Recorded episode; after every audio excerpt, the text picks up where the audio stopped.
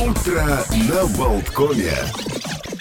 Мы же продолжаем «Утро на Болткоме». Приходят новости довольно любопытные о том, как вот во Франции пытаются немножко снизить объем текстильных отходов. Мы знаем, что и для нас это тоже проблема. Сейчас вот специальные создаются контейнеры для сбора текстиля. Э, правительство Франции будет частично покрывать расходы граждан на ремонт одежды и обуви. Вот мы неоднократно говорили, в частности, вот в программе Константина Рангса «Климат-контроль», о том, что то, над чем когда-то смеялись и говорили, что вот, там, дескать, вот раньше там эм, э, люди не имели возможности купить вот, ну, одежду э, качественную и были вынуждены латать старую. Но на самом деле вот сейчас мы как будто бы возвращаемся вот к этим старым временам, и вот правительство Франции пытается таким образом э, снизить популярность вот так называемой быстрой моды, масс-маркета, потому что вот эта ситуация, когда каждый новый сезон люди идут в магазин, начинают накупать там себе брюки, рубашки, блейзеры, майки, а потом вот относили один сезон, вышло из моды, фу-фу-фу-фу-фу, ой, это ж позор появиться в этом свитерочке, на меня ж засмеют. И э, в результате это сначала валяется, значит, у человека на где-нибудь на антресолях пылится, а потом, ну, просто вот выбрасывается, и в результате мы получаем вот какую-то такую совершенно искаженную ситуацию, когда вот вещи, которые можно было бы еще носить, они просто выбрасываются в утиль, их нужно утилизовать, э, использовать еще, значит, какие-то задействовать ресурсы. Все это загрязняет природу. Чтобы их произвести, это тоже наносится огромный ущерб экологии. Так вот, э, по этой новой программе французы будут получать бонусные скидки, причем даже до 25 евро. И все это будет на... Э, вот, ну, во Франции там говорят, что текстильные отходы составляют 700 тысяч тонн. И для вот такого рода бонусов, таких вот, скажем, э, таких стимулов для французов выделяется из госбюджета 154 миллиона евро. Ожидается, что эти меры будут, во-первых, способствовать развитию швейной промышленности, создадут новые места и, конечно же, позволят э, все-таки дольше носить, пользоваться вещами. Э, кто недоволен? Ну, понятно, производители одежды и обуви. Они переживают за свой бизнес, потому что они уже привыкли, что люди вот как оголтелые, там же на них реклама еще действует, бегут и закупают новые вещи. Собственно говоря, теперь вот придется менять им как-то свою стратегию бизнеса, потому что э, там подсчитали, сколько используется воды, сколько химикатов для пошива новой одежды, какой риск попадания микропластика в экосистемы. И, в общем, сказали, нет, нет, нет, нет, нет, ребята, вот давайте вот притормозим. Э, с 1 января 2024 года это вступает, ну вот, кстати, хорошая инициатива, может быть, и нашим законодателям стоит об этом подумать. Что еще приключилось? Сейчас, сейчас, сейчас, сейчас, сейчас вам расскажу. Э, очень много интересных у нас дней рождения. 120 лет назад появился на свет американский писатель Ирвинг Стоун. Известен он в основном биографическими романами. Он написал биографии Винсента Ван Гога «Жажда жизни». Она была экранизирована потом с огромным успехом в Америке. Э, написал биографию Джека Лондона, Зигмунда Фрейда, Чарльза Дарвина и эти биографические романы на тот момент, почему они были такими прогрессивными, удивительными? Во-первых, он писал их действительно как художественные произведения, но он пытался как будто бы залезть в голову вот своих персонажей, прожить их жизнь. И когда он писал о Винсенте Ван Гоге, он ездил в Арль, например, где жил Ван Гог, спал на кровати Ван Гога, сохранившейся. Он ну, вот пытался вот полностью вот как бы погрузиться в его мир, понять, что он чувствовал, как он жил, о чем он думал. И на тот момент это было невероятно прогрессивно, и, в принципе, книжки Ирвинга Стоуна, они, во-первых, и производили очень сильное впечатление, и раскупались, и они оказали большое влияние вот на такой вот жанр биографической литературы. А также э, родился в этот день Карл Гот, чешский певец знаменитый, которого звали там чешский соловей. Густав Климт, австрийский выдающийся художник, чья картина «Поцелуй», ну, наверное, одна из тоже самых узнаваемых, как Джоконда Мона Лизы, э, Мона Лиза Леонардо да Винчи. Вот, наверное, также и «Поцелуй» вот в ряду, там, не знаю, ну, десяти самых, наверное, узнаваемых картин мира. Ну и, и, и у нас есть прекрасный повод э, еще послушать... Э, Майкла Джексона. Дело в том, что именно в этот день, 35 э, лет назад, Майкл Джексон попал в Книгу рекордов Гиннесса. Дело в том, что ему удалось установить новый рекорд посещаемости. Он отыграл 7 вечеров на стадионе Уэмбли в Лондоне, причем эти все 7 вечеров были sold out, то есть полностью все распроданы. И вот это был э, как раз-таки Bad World Tour, вот мы как раз композицию Bad и услышим, Ее э, в рамках вот этих концертов посетили 504 э, тысячи фанатов, что побило рекорд у нас ну, ранее установленной группой Genesis с четырьмя аншлагами.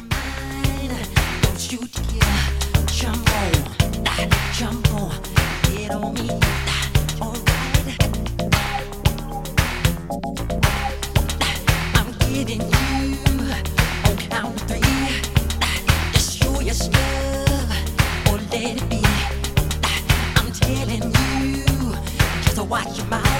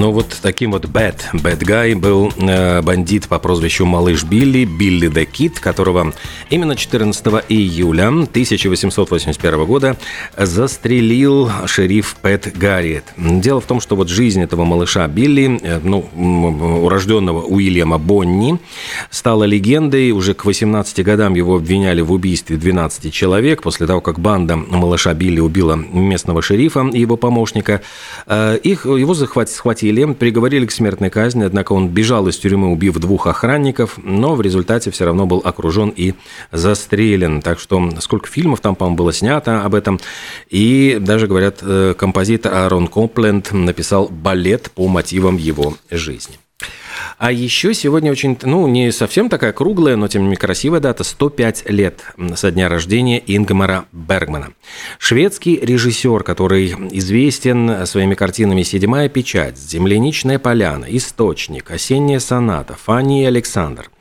Э, интересно, ну вот э, где-то пишут, что он получил три Оскара. На самом деле, три Оскара получили его картины – они были номинированы э, на премию «Оскар» в категории «Лучший фильм на иностранном языке», но э, вот они выиграли «Оскар». Однако сам Бергман, поскольку он, я понимаю, был режиссером, но не продюсером, э, не получал эту награду. Его самого лично выдвигали 9 раз на «Оскар», по разным как сценариста, как режиссера, но ни одного раза сама награда, вот именно самому Ингмару Бергману вручена не была. Он в конце жизни получил награду, приз имени Ирвинга Тальберга за совокупность творческих достижений, ну, такой утешительный приз, хотя, конечно, ну, странно бывает, что вот самые знаменитые режиссеры, которые входят в десятку величайших режиссеров мира, они остаются без награды. Э, замечу, что влияние Ингмара Бергмана, его называли любимым своим режиссером Андрей Тарковский, Фрэнсис Форд Коппола, Гильермо Дель Торо, Вуди Аллен, Стэнли Кубрик, Вим Вендерс, Стивен Спилберг – И Спилберг сказал, что, кстати, говорил, что смотрел абсолютно все фильмы Бергмана. Эм, ну и с другой стороны, вот э, сам Бергман восхищался Акирой Курасава, э, и, кстати, как и Акира Курасава, который начинал как художник, и как Федерико Феллини, который был журналистом и не имел профессионального образования. Ингмар Бергман пришел в кино э, как бы как театральный режиссер. Он работал в театре и затем начал снимать фильмы. Замечу, что вот среди э, картин, которые он называл своими самыми любимыми, была картина Андрея Рублев, Андрея Тарковского, «Дорога» Феллини и «Росимон» э, Акиры Курасавы. Так что, в общем, здесь все как-то так вот перемешано. А еще, что любопытно, что э, портрет Ингмара Бергмана из, э, можно найти на банкноте 200 крон – которая была выпущена в 2015 году. А когда спрашивали Бергмана про любимых голливудских режиссеров, он назвал Билли Уайлдера, того самого, который снял э, в «Джазе только девушки». А, похоронен Ингмар Бергман на острове Форё, где он прожил большую часть своей жизни, а своими самыми, именно своими любимыми фильмами он называл «Персону» и «Шепоты и крики». Очень часто он снимал Макса фон Сюдова, по-моему, 12 или 13 раз, и Биби Андерсон. Это были его любимые актеры и актриса.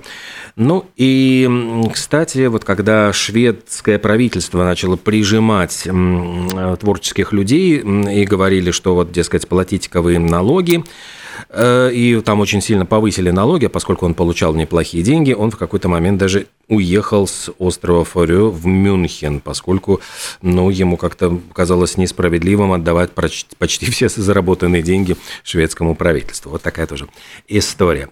Ну, а между тем у нас есть еще одна очень интересная дата, которая, ну, связанная с музыкой, Э, и в частности с э, Джоном Ленноном в 2007 году э, пару очков, которые носил Джон Леннон, выставили на торги, на аукционе и это был э, интернет-аукцион. Это были такие круглые солнцезащитные очки, которые он носил во время турне Битлз по Японии в 1966 году. Кстати, это были вот одни из последних уже концертов Битлз. И какой-то анонимный, анонимный э, участник торгов заплатил за них, по-моему, 750 тысяч фунтов стерлингов. Ну, а мы с вами послушаем одну из э, самых красивых песен Джона Леннона про ревнивого парня «Jealous Guy».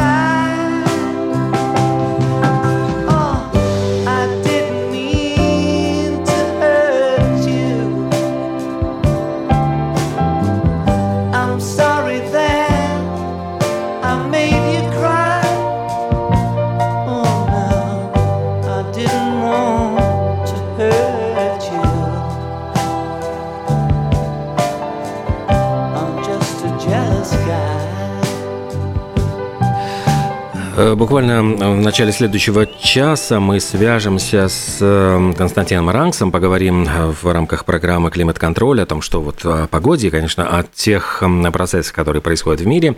Ну и вот пришли данные о том, что сильнее всего, если мы говорим вот о э, странах мира, от изменений климата страдает Испания.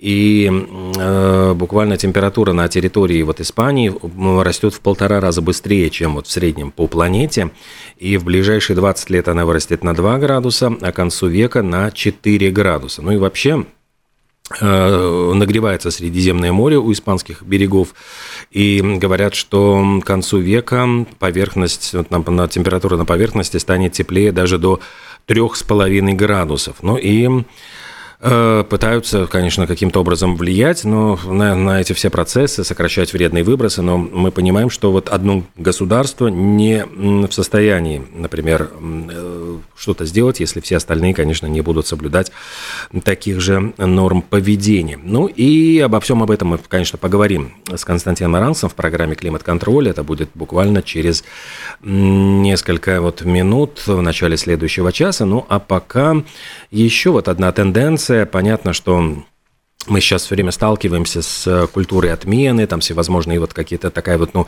э, культура пробуждения, вук такая культура. И э, актер, которого, ну, Брайан Кокс, он сейчас э, снимается в сериале «Наследники», может быть, его так все вот по этому сериалу знают, хотя у него масса других ролей, он раскритиковал это, эти все явления. И Э, ну вот э, усиленное внимание вопросам, которые касаются социальной, расовой, половой справедливости. И он э, стал говорить о том, что очень часто вот эта борьба за справедливость, как ни странно, приводит к еще большей несправедливости, что скорее это мешает, а не помогает установить справедливость, и вся эта культура пробуждения или там культура стыда, он говорит, что ну вот люди начинают обвинять других людей, часто это бывает голословно, вот группы миллионалов, как правило, они бросают вот буквально вот обвинения в адрес людей, на них набрасываются с праведным гневом, однако, ну вот задается вопросом Брайан Кокс, а, собственно говоря, кто дал им право решать и судить других людей? Э, это неправильные принципы, и он говорит, я всегда цитирую Библию, где Иисус говорит, кто, вас, кто из вас без греха, пусть первый бросит в меня камень, и говорит, что таких камней очень много бросает, и это все превращается в болезнь. Он ранее выступал, например, в поддержку, ну вот Джоан Роулинг, автора Гарри Поттера, которого обвинили в трансофобии. Он сказал, что ну как бы это ну, несправедливое обвинение. Он осудил цензуру романов Руальда Даля, которые начали тоже там подрезать, э, цензурировать, выбрасывать какие-то неудобные куски.